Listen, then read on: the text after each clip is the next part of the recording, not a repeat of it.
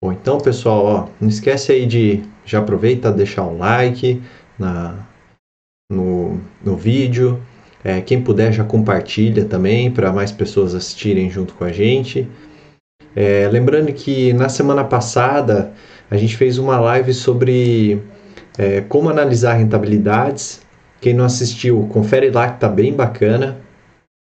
É, eu mostrei na prática como é que eu faço para escolher a melhor opção para investir, como eu analiso a rentabilidade. Deixei também uma planilha para download no site. Enfim, tá bem mastigadinho como é que você faz essa comparação né, de investimento através da rentabilidade. E lembrando que durante a live, é, ou se você estiver assistindo depois da gravação, você pode deixar as dúvidas no comentário, tá? Que aí depois eu respondo para você. É, e quem sabe até né, a sua pergunta, a sua, dúvida não pode ser o tema da próxima live.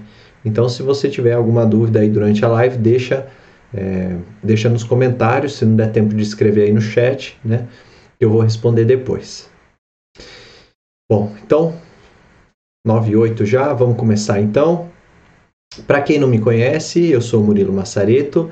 Essa é uma série de lives semanais para falar sobre investimentos e hoje o tema é riscos. Nas últimas semanas eu mostrei o que era um investimento, as características gerais dos investimentos, né? Que é, são três: risco, liquidez e rentabilidade.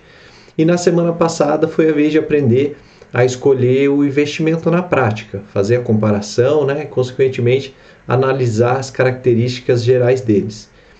Então, sim, tanto na primeira quanto na segunda live, a gente falou de alguma forma sobre risco.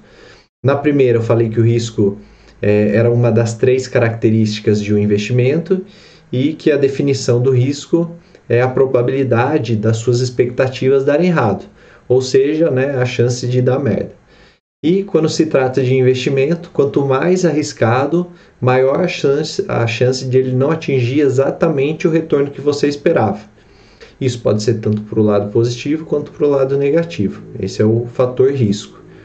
Na segunda live, na semana passada, né, eu falei que cada investimento tem as suas características e que você só pode exigir duas características de um mesmo investimento. Então, se você quiser investimento com baixo risco, você vai ter que escolher entre ter uma rentabilidade alta, porém daí com uma liquidez baixa, né, ou, ou ter uma liquidez alta porém com baixa rentabilidade. E foi justamente isso o exemplo que eu dei na live anterior. Quando a gente definiu lá que o nosso objetivo era montar uma reserva de emergência, a gente optou por, uma, por um investimento que teria alta liquidez. E aí, para ter o dinheiro mais rápido possível, é, é, caso ocorra alguma emergência, né, a gente escolheu com alta liquidez. E aí, consequentemente, a gente escolheu também com baixo risco para evitar oscilações no valor investido.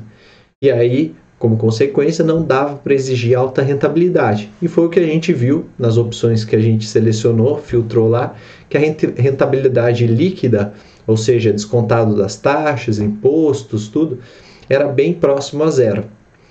Então agora, se para você o risco não é um problema, Aí, se você aceita conviver com variações significantes no seu patrimônio, você pode escolher um investimento com alta liquidez e rentabilidade, como o caso das ações, por exemplo. Enfim, o fato é que na live de hoje eu vou falar um pouco mais sobre riscos dos investimentos e depois é, sobre o perfil de risco do investidor. Ou seja, como é que é formado o risco de um investidor e como é o seu apetite de risco quanto que você está disposto a aceitar ou não nesse risco. Então, a primeira coisa que a gente vai fazer é voltar na definição de risco. Vou selecionar aqui, só fazer o trocar aqui para o slide. Então, o que seria a definição de risco, né? É, bom, o risco, nem sempre o retorno é, que se espera conseguir de um investimento, ele vai ser de fato alcançado. Quando você investe em algo, você só tem uma expectativa da sua rentabilidade, o que a gente chama de retorno esperado do investimento. É o quanto que se espera ganhar ao investir em determinado, em determinado ativo. Porém, somente com o passar do tempo, é, no momento do resgate da aplicação é que de fato você vai saber exatamente qual que foi o retorno obtido. Não dá para saber antes, né, de antemão. Só quando você efetiva o resgate, aí você vai ter a rentabilidade calculada. Então, sempre tem alguma incerteza em relação ao retorno dos investimentos. E o risco ele pode ser considerado como uma medida dessa incerteza.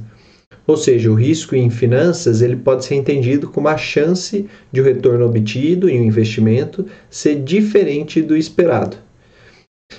Então, aí a partir disso, a gente tem alguns tipos de risco. Essa diferença ela pode ocorrer por diversos motivos. É, e aí, por, por causa disso, né, é um costume classificar esses diferentes tipos de risco em quatro tipos. Esses quatro tipos são risco de mercado, o risco de crédito, é, o risco operacional e legal e além do risco de liquidez. Então agora eu vou passar por esses quatro tipos de risco para você entender melhor como isso pode impactar, impactar na sua expectativa de investimento. Bom, então começando com o risco de mercado. O risco de mercado está relacionado com a oscilação do preço dos ativos. Nossa, Murilo, não entendi nada. Me explica aí, é, aperta a tecla SAP aí, me traduz o que, que isso significa. Bom, então, presta atenção agora. Toda vez que ocorre alguma mudança nas condições econômicas, como por exemplo a expectativa do PIB, a, a taxa de desemprego, inflação, taxa de juros, câmbio, até questões políticas, né? Tudo isso traz consequências para o mercado. Então, portanto, esse é um risco do próprio mercado. Por exemplo, a gente viu na semana passada que a taxa Selic tinha caído recentemente para 2,25. Essa alteração ela provocou uma oscilação nos preços dos títulos do Tesouro Direto, porque esse é o risco de mercado que o Tesouro Direto polui, é, possui como ele tem, é, como ele tem uma rentabilidade principalmente atrelada à taxa Selic, quando essa taxa oscila, as expectativas de retorno sobre esse título também mudam. Então, faz parte do risco de mercado. Outro aspecto de risco de mercado é quando ocorre algo ligado diretamente ao próprio negócio ou segmento de que você está investindo. Então, vou dar outro exemplo aqui. Se você investe em ações de uma empresa farmacêutica, só que a concorrente dela inventou uma vacina eficiente contra o coronavírus. Então essa empresa ela acabou ganhando uma vantagem competitiva perante a sua empresa, né? a empresa que você está investindo. Consequentemente, a sua empresa pode sofrer uma variação negativa no preço das ações, porque a outra tem esse diferencial competitivo, então ela estaria valendo mais, né? ela estaria mais valorizada. Então, de forma geral, o risco de mercado ele é mais visível em investimentos de renda variável, como as ações, por exemplo, nesse caso que eu dei agora, do que em investimentos de renda fixa.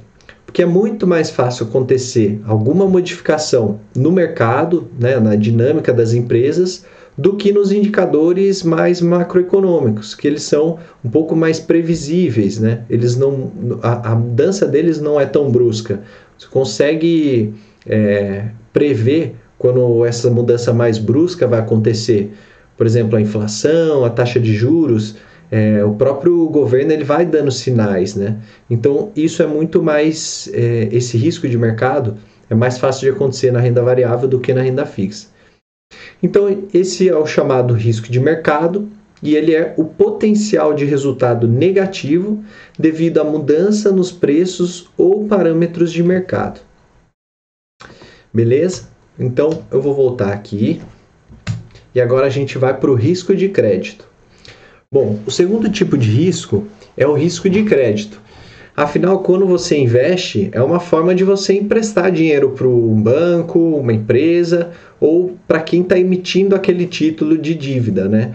É, então, o que, que ele faz? Ele pega esse dinheiro e ele usa esse dinheiro para fazer mais dinheiro e te devolver mais do que você emprestou. Essa é a lógica do, dos produtos financeiros. Acontece que assim como existem pessoas que pegam empréstimos no banco ou com alguma financeira e não pagam, também existe um risco de, de você, como investidor, não receber o valor investido de volta. Esse é o chamado risco de crédito.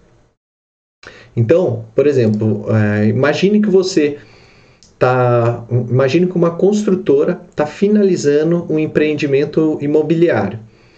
E aí ela tomou empréstimo via banco ou via investidores e ela fez a construção planejando pagar esse empréstimo né, no final da obra, com o dinheiro da venda dos apartamentos. Só que veio o coronavírus e atrapalhou todo o cronograma. Aí as obras é, tiveram que parar, as vendas também foram interrompidas, e aí a construção, a, a construtora não vai ter dinheiro para o pagamento na data acordada. Enfim, esse é um exemplo, mas pode ocorrer algo relacionado à concorrência. Então, é, se uma empresa concorrente inventou uma nova tecnologia e aí a empresa acabou sofrendo perdas significativas e não vai ter capacidade de pagar, pode ser problemas internos, pode ser má gestão, e aí com essa má gestão a empresa vai à falência, não consegue pagar é, as suas dívidas. Então, tudo isso faz parte do risco de crédito e elas podem levar o mesmo problema. Por isso que, antes de investir em algum título de dívida, onde o emissor daquele título ele se compromete a te pagar no futuro o valor emprestado mais juros, você deve ter, você deve estar sempre atento à capacidade de pagamento dele. E como é que você faz isso? Imagine que você vai pegar um empréstimo no banco. Qual que é a primeira coisa que o banco faz? Ele pede seus dados e aí ele faz uma consulta sobre o risco de te emprestar dinheiro. E uma das formas que ele faz isso é fazer uma. É, uma das formas que ele faz isso é consultar o seu score de crédito no Serasa. Ou seja, ele busca saber através do Serasa qual que é o risco de você não pagar pelo empréstimo. E aí, para padronizar, o Serasa informa isso em formato de nota. Ele te dá uma, uma classificação lá, um número, e aí assim fica mais rápido. O, o analista de crédito do banco ele só bate o olho lá de acordo com os seus dados e ele já sabe se vale a pena investir ou não, se é muito arriscado e você não vai ter capacidade de pagar. Então, no mercado financeiro, existem as chamadas agências de classificação de risco de crédito ou simplesmente agências de rating, que elas analisam e classificam as empresas ou mesmo os países, né? Os países também recebem um, um rating e aí de acordo com o risco deles não pagarem as suas dívidas no prazo determinado. Então, não sei se vocês se lembram, mas quem assistiu a live passada vai lembrar que depois que eu vi é, naquele dia que a melhor opção era um CDB do Banco Sofisa, quando a gente estava analisando os investimentos, eu fui atrás do rating do Banco Sofisa e aí para saber se era um bom pagador de dívidas e a nota era relativamente boa. Então, como vocês podem ver aí, né, é, tem a Standard Poor's, a, o rating aqui é BRAA, a Moody's Investors também, a A3BR, ou seja, né, tudo mais ou menos perto do A, a B. Então o risco é baixo, né? O risco de, de crédito do Banco Sofisa, daquele CDB principalmente, é um risco baixo. E aí, quanto maior a probabilidade de não pagamento, pior a classificação. Cada agência ela utiliza a sua própria simbologia, como vocês viram aí no, no exemplo que eu dei, né? Mas em geral, elas utilizam as letras né, A, B, C e D para representar a escala de probabilidade, sendo que a letra A, assim como as notas na escola, né, é a melhor classificação. Então, antes. É... Deixa eu passar aqui. Antes da gente passar para o próximo tipo de risco, eu gostaria de fazer um complemento nessa questão do risco de crédito, que é o Fundo Garantidor de Crédito, o FGC. Então, o FGC ele é uma associação civil sem fins lucrativos. Ele nasceu em 1995, já é velhinho já, né? E ele atua de forma pontual para garantir o funcionamento fluido e harmônico de todo o sistema financeiro. Ou seja, como o próprio nome diz, né, ele é um fundo, portanto ele possui recursos para garantir o crédito, ou seja, para garantir que os valores investidos vão retornar para os seus proprietários, para que eles sejam pagos de volta. Então, entre os investimentos que estão garantidos pelo, por esse fundo, pelo FGC, tem o depósito em conta corrente. Então, se você tiver conta em qualquer banco aí, ele cobre se o banco falir por acaso. Depósito em poupança, letras de câmbio, que são chamadas as LCs, letras hipotecárias, é, letras de crédito imobiliário, letras de crédito do agronegócio, depósitos a prazos com ou sem emissão de certificado RDB e CDB e contas salários. Então repare que o Tesouro Direto não está aqui, nem fundos de investimento, nem ações, nem debêntures. Por quê? Esses valores não estão cobertos pelo Fundo Garantidor de Crédito. É, só que o Tesouro Direto ele não é coberto pelo FGC porque ele é o título de menor risco do mercado. Porque como é o governo que, que é o emissor desses títulos, né, do Tesouro Direto, é, para o governo falir, né, não ter capacidade de pagar, com certeza toda a economia já vai estar tá quebrada e ainda assim o governo, se ele precisar, ele pode imprimir mais dinheiro só para pagar a dívida. Então, assim, o, o, título do Tesouro Direto é considerado o menor risco possível do, do mercado aqui no Brasil. Mas Além disso, né, esses é, investimentos que eu citei aqui, eles são garantidos pelo Fundo Garantidor de Crédito. E aí, como é que é essa garantia? Então, o total de crédito para cada pessoa, é, ele é baseado de acordo com a instituição associada, ou então é, as mesmas instituições de um mesmo conglomerado financeiro. E vai ser garantido até o valor de 250 mil por CPF ou por instituição. Então, se eu tenho investido, é, se eu tenho investido 200 mil em um CDB do banco X e mais 100 mil em um LCI desse mesmo banco, ou seja, eu tenho dois investimentos diferentes que somados eles estão dando 300 mil, mas eles são investimentos diferentes de um mesmo banco. E aí, o F, se esse banco falir, se esse banco por acaso vier à falência, o FGC ele me garante só 250 mil, porque é 250 mil por instituição, né, ou por grupo de instituição financeira. Agora, supondo que você tenha investido 200 mil em um CDB do banco X e mais 100 mil em um LCI do banco Y e esses dois bancos é, decretam falência, aí beleza, aí o FGC garante, porque eu vou voltar aqui, ó, ele garante até um milhão de reais por CPF, só que limitado aos 250 mil por instituição financeira. Então, se você tiver né, até é, quatro opções diferentes, né, em bancos diferentes, até 250 mil, vai dar o um milhão. Mas olha, é bem difícil acontecer isso, viu? Acontece, mas é bem difícil. Vou mostrar para vocês aqui. É, no site do FGC, ó, é bem bacana, você pode ver lá, tirar as, as dúvidas, informações. Aqui ele fala como é que acontece o pagamento da garantia, né? É, o processo de, de pagamento demora um pouquinho, mas é melhor receber do que ficar é, sem receber. E aí aqui ele cita aqui ó, os pagamentos de garantia que já rolaram. Então olha só, tem vários é, exemplos de banco aqui. Acho que o mais famoso aqui é o Banco Cruzeiro do Sul, que saiu escândalo no jornal tal. Então, são exemplos aqui de que realmente funciona e também que realmente isso acontece. Bom, continuando então,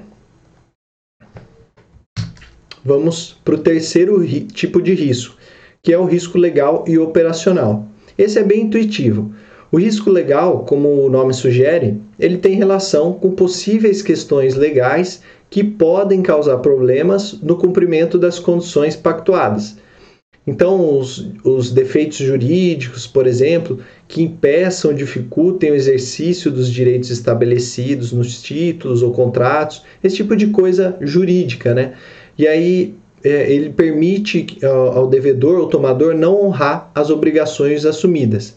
Então, é, essas nuances jurídicas que ficam nos contratos, que podem ter interpretações diferentes, isso é um risco e, e isso realmente pode é, afetar o seu investimento. Outra coisa é o risco operacional, E aí também ele reflete, é, reflete possíveis falhas em equipamentos, sistemas ou mesmo humanas que possam colocar em risco o controle e o gerenciamento das negociações, é, da custódia ou da liquidação dos títulos adquiridos ou vendidos. Então, é o risco operacional, né? De, sei lá, tá um estagiário no banco e ao invés de depositar o dinheiro de volta na sua conta, ele depositar em outra conta, né? Enfim, é um risco é, relativamente baixo esses casos que eu citei, mas existe esse caso, tá? E aí, por fim, o quarto tipo é o risco de liquidez.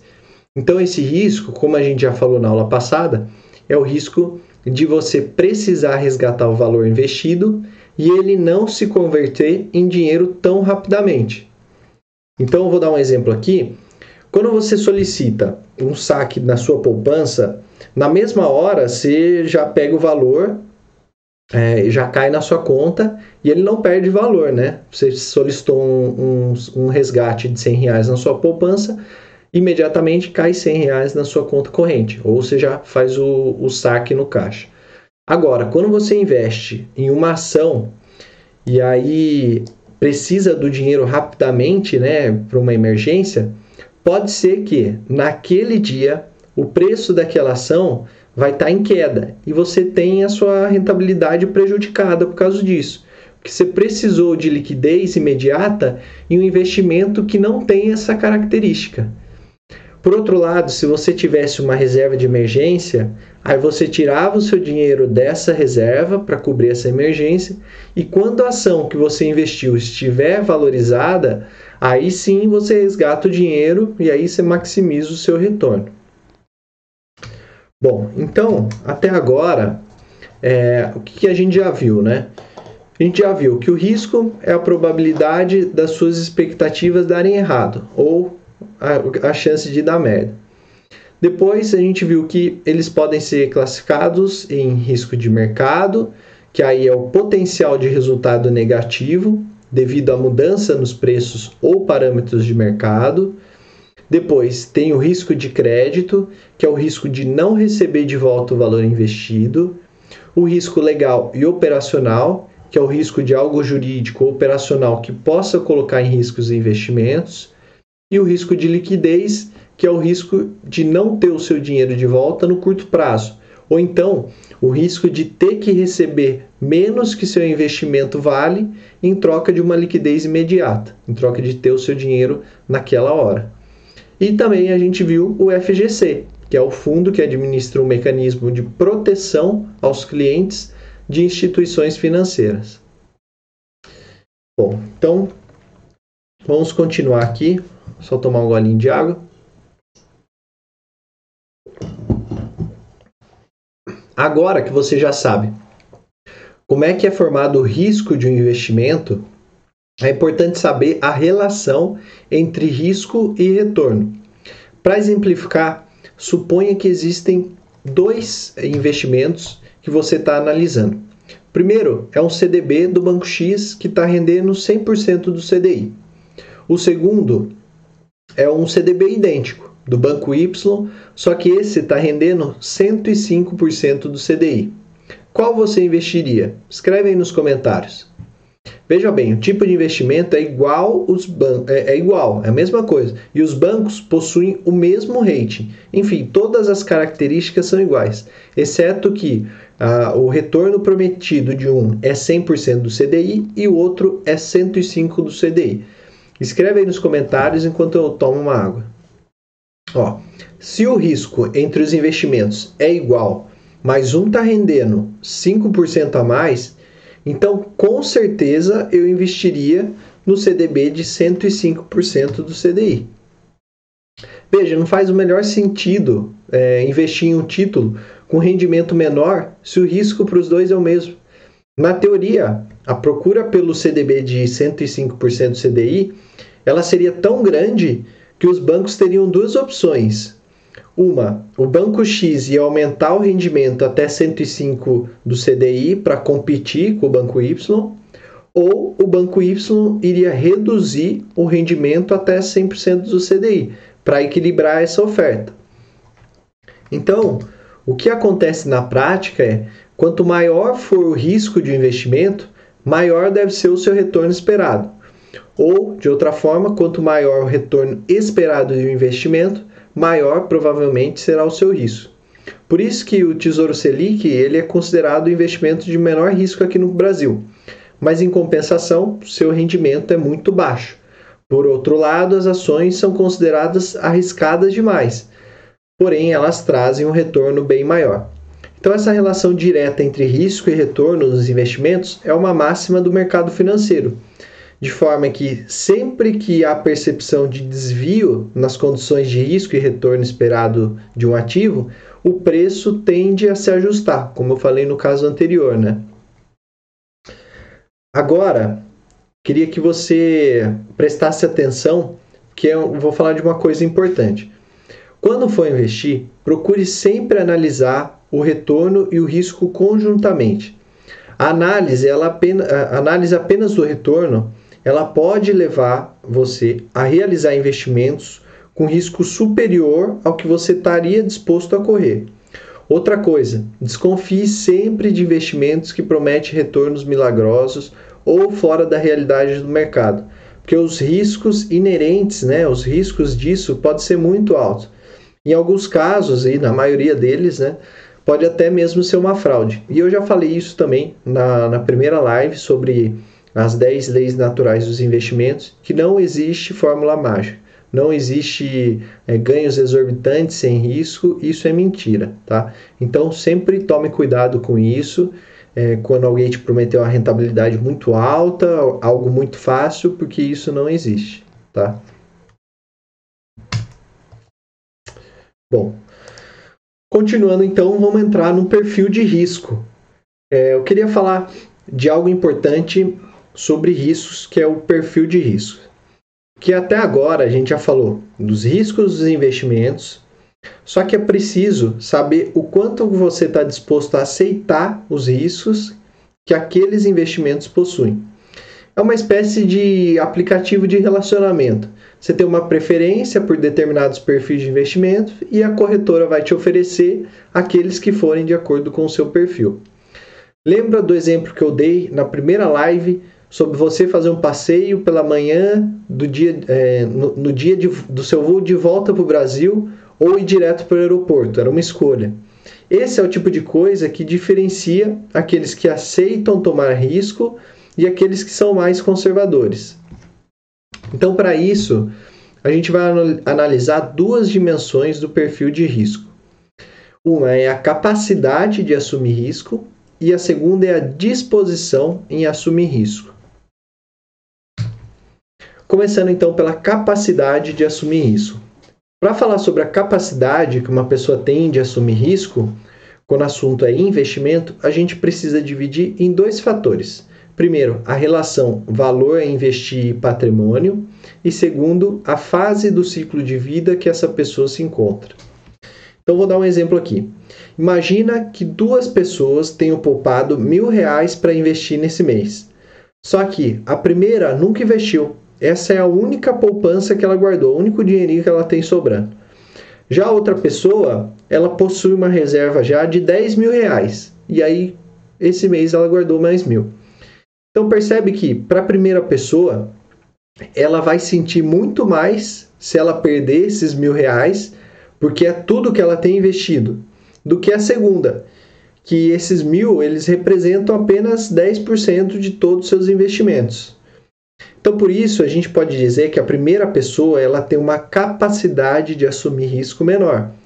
Só que não é só isso que define a capacidade de assumir risco mas também a fase do ciclo de vida que a pessoa se encontra. Então, outro exemplo. Hoje eu estou com 29 anos. Caso eu tivesse alguma perda financeira né, no, num dos meus investimentos, eu teria bastante tempo para recuperar é, do que meus pais, por exemplo, que já estão na faixa dos 60 anos. Ou então, é, por eu não ser casado ainda ou não ter filhos, eu tenho muito mais liberdade para arriscar do que minhas irmãs que são casadas e com filhos. Então, aproveitando aqui agora, eu queria mandar um beijo para os meus sobrinhos, para Angélica, para Luísa, para Sara e para o Vinícius. Bom, continuando então, É... Deixa eu voltar aqui. Portanto, então, a capacidade de assumir risco é o quanto que você suportaria de risco, baseado na relação é, valor a investir patrimônio, né? E também na sua atual fase no, do seu ciclo de vida. Isso é bom porque ele mostra a capacidade que você tem hoje de assumir risco. Só que essa capacidade ela pode mudar na medida que a sua relação entre valor a investir e patrimônio ela diminui, ou seja, Quanto menor for o percentual que você vai investir em relação ao seu patrimônio, mais capacidade de assumir risco você vai ter. Porque a alteração desse, dessa relação, né, desse percentual, ele não vai impactar significativamente no seu patrimônio. Então, por exemplo, né, no caso que eu dei de uma pessoa que tem só os mil reais para investir, isso significa que ela está investindo 100% do patrimônio dela. A outra pessoa que tem mil reais, mil reais de 10 mil que ela já tinha, são 10%. Então, assim, 10% do total é muito menor, então ela pode é, assumir um pouco mais de risco do que se ela investisse os mil reais de, de mil reais, que seriam 100%. Então, essa é a relação. E também na medida que seu ciclo de vida ele vai modificando, é, ora diminuindo a sua capacidade de assumir risco, ora aumentando a capacidade de assumir risco, é, você vai passando por essas fases e a sua capacidade vai aumentando ou diminuindo. Então, assim, o que eu queria mostrar aqui é que não é algo congelado, não é algo é, rígido. Você pode ir conforme você vai passando ao longo da vida ou conforme você vai tendo mais patrimônio, a sua capacidade de assumir risco ela vai variando, tá? Então, agora eu queria que você prestasse atenção nesse ponto, presta atenção porque isso é importante. Quem escolhe correr risco deve fazer isso de forma consciente e tem que estar preparado para que eventuais perdas não provoquem grandes danos.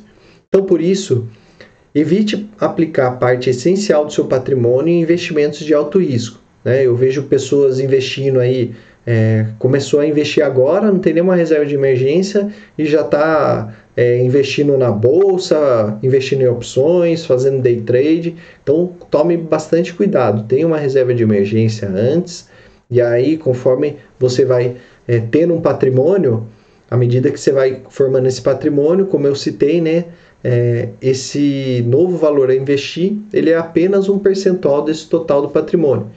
Então, se você perder isso, você vai perder apenas uma fração. Agora, se já investir de cara tudo que você tem, aí se você perder isso, você perdeu tudo. E aí, continuando, a segunda é a disposição em assumir risco. Então, agora, para falar da disposição de assumir risco, imagine dois indivíduos da mesma idade. 25 anos, é, mesmo patrimônio, ambos estão passando pela mesma, mesma fase do ciclo de vida, e aí os dois definiram o mesmo objetivo. Eles querem poupar para aposentadoria daqui a 40 anos. Será que eles investiriam nos mesmos ativos? Será que as opções mais indicadas para um também serão para o outro? Pode ser que não, porque é, pode ser que em um caso considerado objetivo, um deles se sinta confortável em aplicar parte dos seus investimentos em renda variável, como ações ou, ou é, fundos de investimento, etc. E o outro pode ser que ele não queira fazer isso, ele não se sinta confortável. Então, talvez um deles ele não se sinta bem percebendo que essas possíveis variações do valor do seu investimento elas vão ocorrer ao longo do tempo.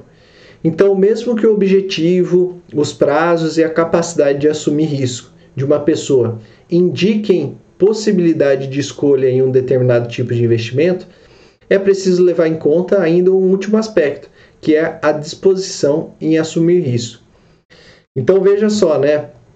Repare na diferença. Uma coisa é você ter a capacidade para assumir risco. Olha, beleza, eu, eu, tenho essa capacidade, eh, eu tenho essa capacidade, eu sou jovem, eu não sou casado, é, minha relação entre valor investido e patrimônio é uma relação boa. Só que eu, particularmente, eu não tenho essa disposição em assumir risco. Eu sou uma pessoa conservadora, é, não gosto de ver meu patrimônio variando, então eu não vou aceitar o risco. Então veja como são coisas diferentes, né? Apesar de você ter a capacidade de assumir risco, você pode, assumir, você pode escolher não assumir esses riscos, não ter essa disposição para assumir risco. Então, para facilitar esse entendimento de qual é o seu perfil de risco, os investidores eles são classificados em três diferentes níveis de acordo com a disposição em assumir risco, que é conservador, que privilegia a segurança e faz tudo possível para diminuir o risco de perdas, para isso aceitando até uma rentabilidade menor. É, e aí, fazendo uma comparação com aquele exemplo de viagem, né, seria a pessoa que não arriscaria fazer o passeio pela manhã. Ela vai direto para o aeroporto esperar o voo. O moderado, ele procura um equilíbrio entre a segurança e a rentabilidade e ele está disposto a correr certo risco para que seu dinheiro ele renda um pouco mais do que as aplicações mais seguras.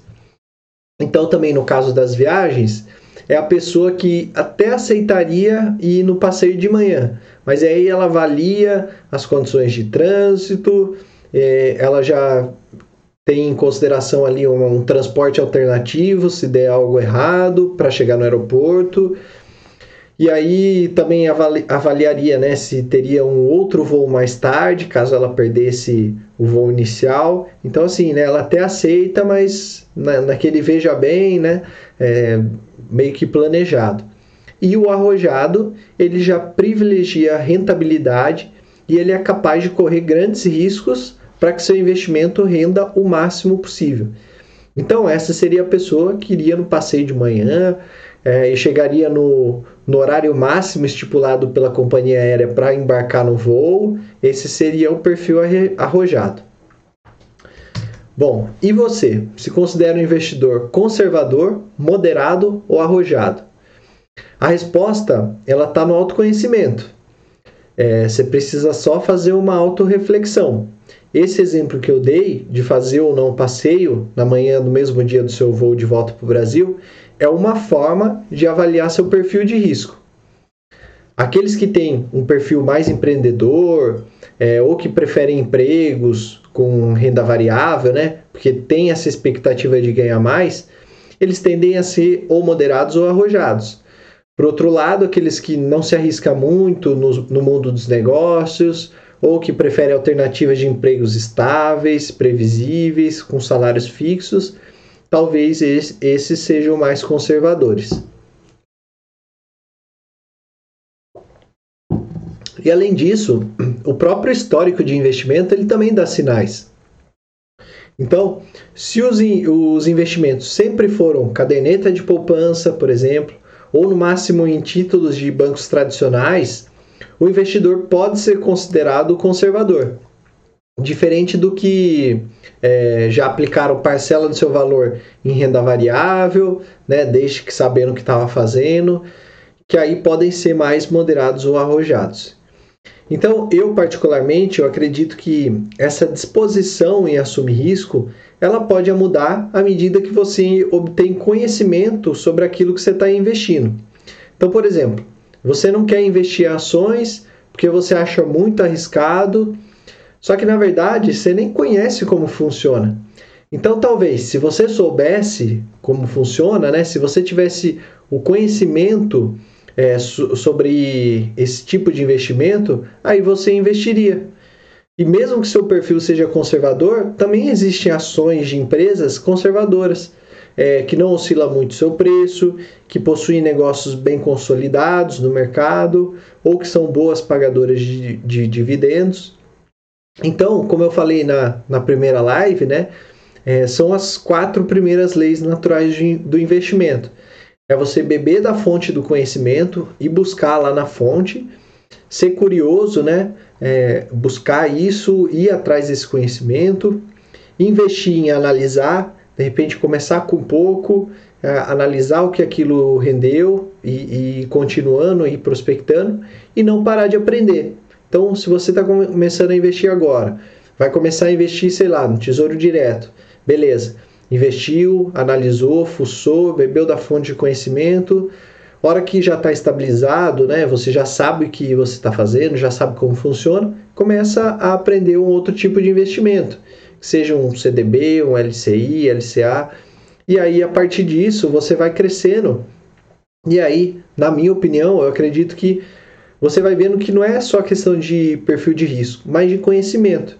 Então, mesmo que você tenha um perfil de risco conservador, quando você conhece sobre as outras formas de investimento, você vai perdendo o medo de investir, né? Porque você sabe ali, você sabe o risco que está atrelado àquele investimento. Então, mesmo sendo conservador, você, pode ser que você invista nesses investimentos. E aí, como a gente adora copiar é, termos em inglês, né? Existe um termo que ele reflete a recomendação dos investimentos para os clientes de acordo com o perfil de risco, e ele é chamado de suitability. Existe uma norma que regulamenta o suitability e ele determina que essa norma determina que os profissionais do mercado do mercado financeiro não podem recomendar investimentos no mercado de valores mobiliários, tá? É, e o que inclui, por exemplo, né, fundos de investimentos, ações, fundos imobiliários, debêntures, certificados de operações estruturados, etc. Tudo isso, né, são chamados de valores mobiliários. Então, é, essa norma que regulamenta o suitability determina que os profissionais do mercado eles não podem recomendar esses tipos de investimento sem que eles verifiquem sua adequação ao perfil de cliente. Por isso que quando você abre a conta numa corretora, a primeira coisa que eles pedem quando você acessa a plataforma é responder um formulário chamado de análise do perfil de investidor, o API. Então é importante ser bem sincero nesse formulário, porque não existe certo ou errado mas é, é, é proibido, é vedada a recomendação de produtos ou serviços ao cliente quando não adequados ao perfil, ou caso não, seja, não sejam obtidas as informações que permitam a identificação do perfil do cliente, ou ainda que as informações relativas ao perfil do cliente não estejam atualizadas. Então, eu vou mostrar para vocês aqui como é que é esse questionário. Olha, esse aqui é o, a minha conta aqui na, na Modal Mais. Então aqui eu já respondi o questionário e ele deu um perfil agressivo. Veja aqui que tem os produtos recomendados, né? Veja aqui, né? O perfil agressivo ele é esse vermelhinho. Então os produtos recomendados são praticamente todos, né? Como o perfil ele permite isso, eles recomendam todos.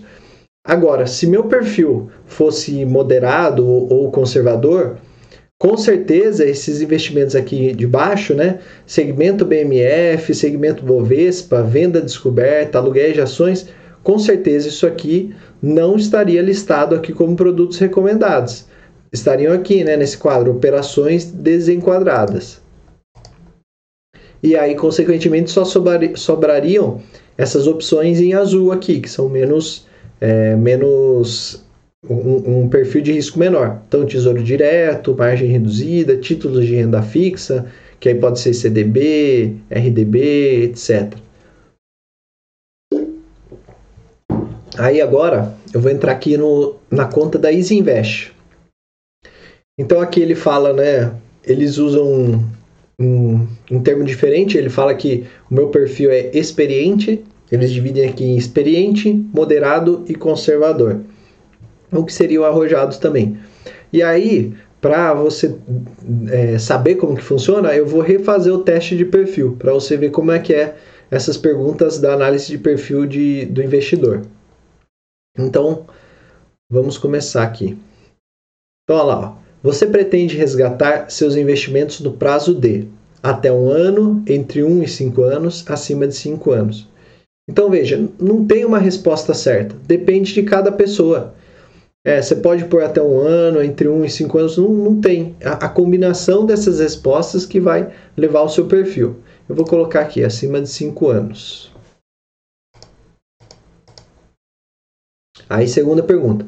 Ao aplicar 10 mil pelo prazo de um ano, você prefere ter a certeza de resgatar no final do prazo 11 mil, aceitaria investir com 50% de probabilidade de lucrar e resgatar os 16 mil e 50% de probabilidade de perder e resgatar os 9 mil, aceitaria investir com 50% de probabilidade e lucrar e resgatar 20 mil e 50% de probabilidade de perder e resgatar 7 mil. Então aqui, ó, tá vendo? São perguntas que elas vão identificar o seu perfil de risco. Aqui, o, o certo era fazer a conta, né? É, probabilidade de lucrar e resgatar 50% de 16 mil, dá 8 mil. E, e aqui, 50% de perder o 9 mil é 4.000 é, 4,5, né? 4.500. Então 8 mil menos 4.500 daria bem menos aqui de do que os 11 mil. E aqui aceitaria investir com 50% de probabilidade de lucrar e resgatar 20 mil. Então aqui eu teria um retorno de 10 mil, né? Que é 50% de 20 mil. E 50% de probabilidade de perder e resgatar os 7 mil. 3.500. Então esse aqui está dando mais. Vou escolher esse aqui. É, se passados 12 meses, seus investimentos apresentam uma desvalorização de 30%. Você resgataria, manteria, manteria ou aumentaria meus investimentos caso acreditasse que a decisão inicial foi correta. Aí, ó, você vai, você vai respondendo, ó, qual o seu objetivo de investimento? Preservar o valor investido, é, obter rentabilidade um pouco acima, obter rentabilidade elevada. Olha só, esse aqui é exatamente o tipo de pergunta que, que a gente está vendo sobre isso. Então vamos lá, vamos fazer junto aqui. Ó. Preservar o valor investido sem risco de perdas. O que, que vocês acham que seriam esse aqui? Sem risco de perda, preservar o valor. Esse seria o conservador. Obter rentabilidade um pouco acima das aplicações tradicionais, aceitando o risco de pequenas oscilações. É quase igual o texto que eu coloquei no slide. Esse seria o moderado. E esse, consequentemente, né, obter rentabilidade elevada. Lembra que eu coloquei lá né, rentabilidade, a máxima rentabilidade, aceitando o risco de perdas expressivas. Esse seria o arrojado. Então, ó, você vê que depois que a gente sabe o que, que é o perfil de risco, a gente já saca na, na pergunta o que, que é cada uma das respostas. Qual percentual da sua renda você investe regularmente? É, de 11% a 20%. Relacione o percentual dos seus investimentos em cada um dos grupos de ativos. Ah, eu vou pôr tudo igual aqui, tá? 33, 33, 33. Em caso de emergência, suas reservas equivalem a quantos meses de suas despesas? Entre 6 a 12. Ó, tá vendo? Não tem certo aqui. Se você for até seis meses ou não tiver nenhuma reserva, você coloca aqui até seis meses. Se for acima, coloca 12 meses, tá? Como você costuma acompanhar o mercado financeiro? Não acompanha apenas notícias da mídia, frequentemente através de leitura. Qual o seu conhecimento, experiência, volume e frequência de operações em renda fixa? É, não tenho, compreendo as características, porém não tenho, tenho e realizei investimentos. O seu conhecimento, experiência sobre renda variável. Não tenho familiaridade, compreendo, mas não tenho, e tenho ou, investi ou fiz investimentos. Qual o seu conhecimento e experiência é, em operações de derivativos? Eu compreendo, mas não tenho. Em relação ao mercado financeiro, sua formação e ou experiência profissional te possibilitam baixo grau de conhecimento, médio, alto. Aí aqui ele pede a assinatura eletrônica, né, para ele poder autenticar. Aí eu não vou fazer aqui porque senão vai vai alterar o meu o meu perfil. Mas você entendeu como que é, né? Aí a partir do momento que você responde, ele vai estar tá aqui, ó, Deixa eu voltar aqui na minha conta.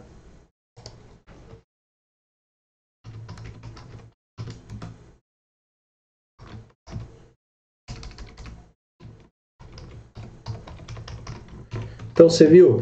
Quando a gente já sabe, fica até mais fácil de responder, né? A gente já sabe o que, que ele está perguntando, o que, que ele quer saber. E aí você sabe cada resposta que significa de cada um dos, do, dos perfis. Então, ó, só para você ver, Entrei investir aqui, mas é no mais. Ah, não, aqui, ó, perfil.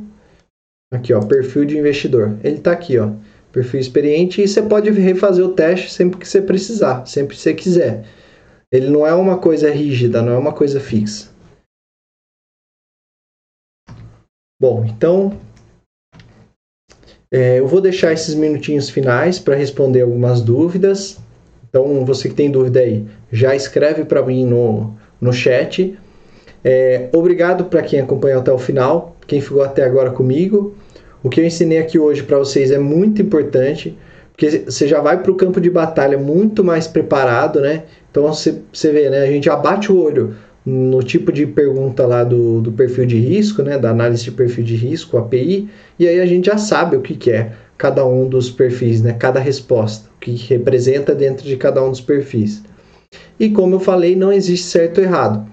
Também você pode alternar entre os perfis de riscos de acordo com as, suas fa as fases da sua vida ou o seu conhecimento sobre investimento, né, que eu acredito muito.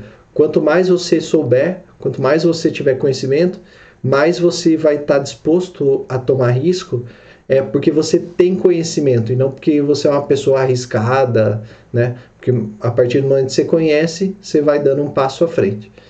Então, por isso que é importante seguir as leis naturais dos investimentos, aquilo que eu falei na primeira aula. Eu mesmo, quando comecei a investir, eu era conservador, eu investia no tesouro direto. Aí depois eu fui estudando mais, fui bebendo da fonte, fuçando e clicando, né, sendo curioso, investindo e aprendendo com os resultados, né, investe um pouquinho, analisa, aí você percebe como que funciona, ganha confiança, aí você investe mais um pouco. E aí, a partir do momento, né, que você domina aquele assunto, aí você passa a estudar novas formas de investimento. E foi isso que eu fiz, né? Então, sempre começando com pouco, avalia como funciona e depois aumenta. E foi assim com fundos de investimentos, ações, debêntures, fundos imobiliários. Eu já testei várias coisas, já investi em várias coisas.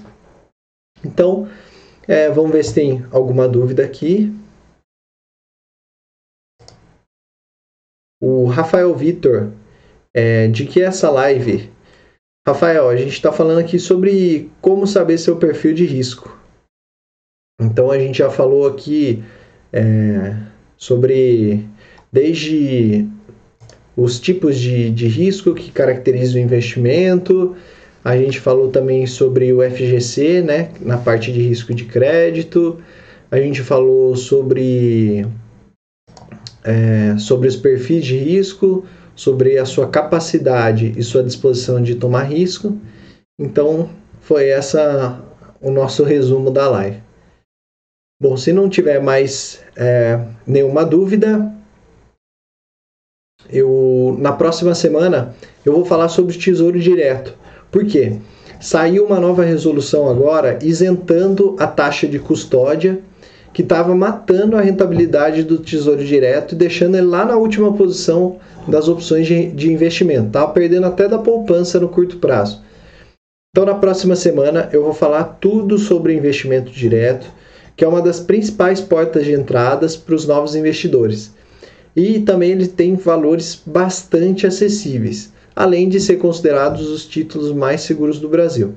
Então, semana que vem, não percam, a gente vai fazer essa live. É, não esquece de curtir, compartilhar o vídeo. Até a próxima semana, um abraço.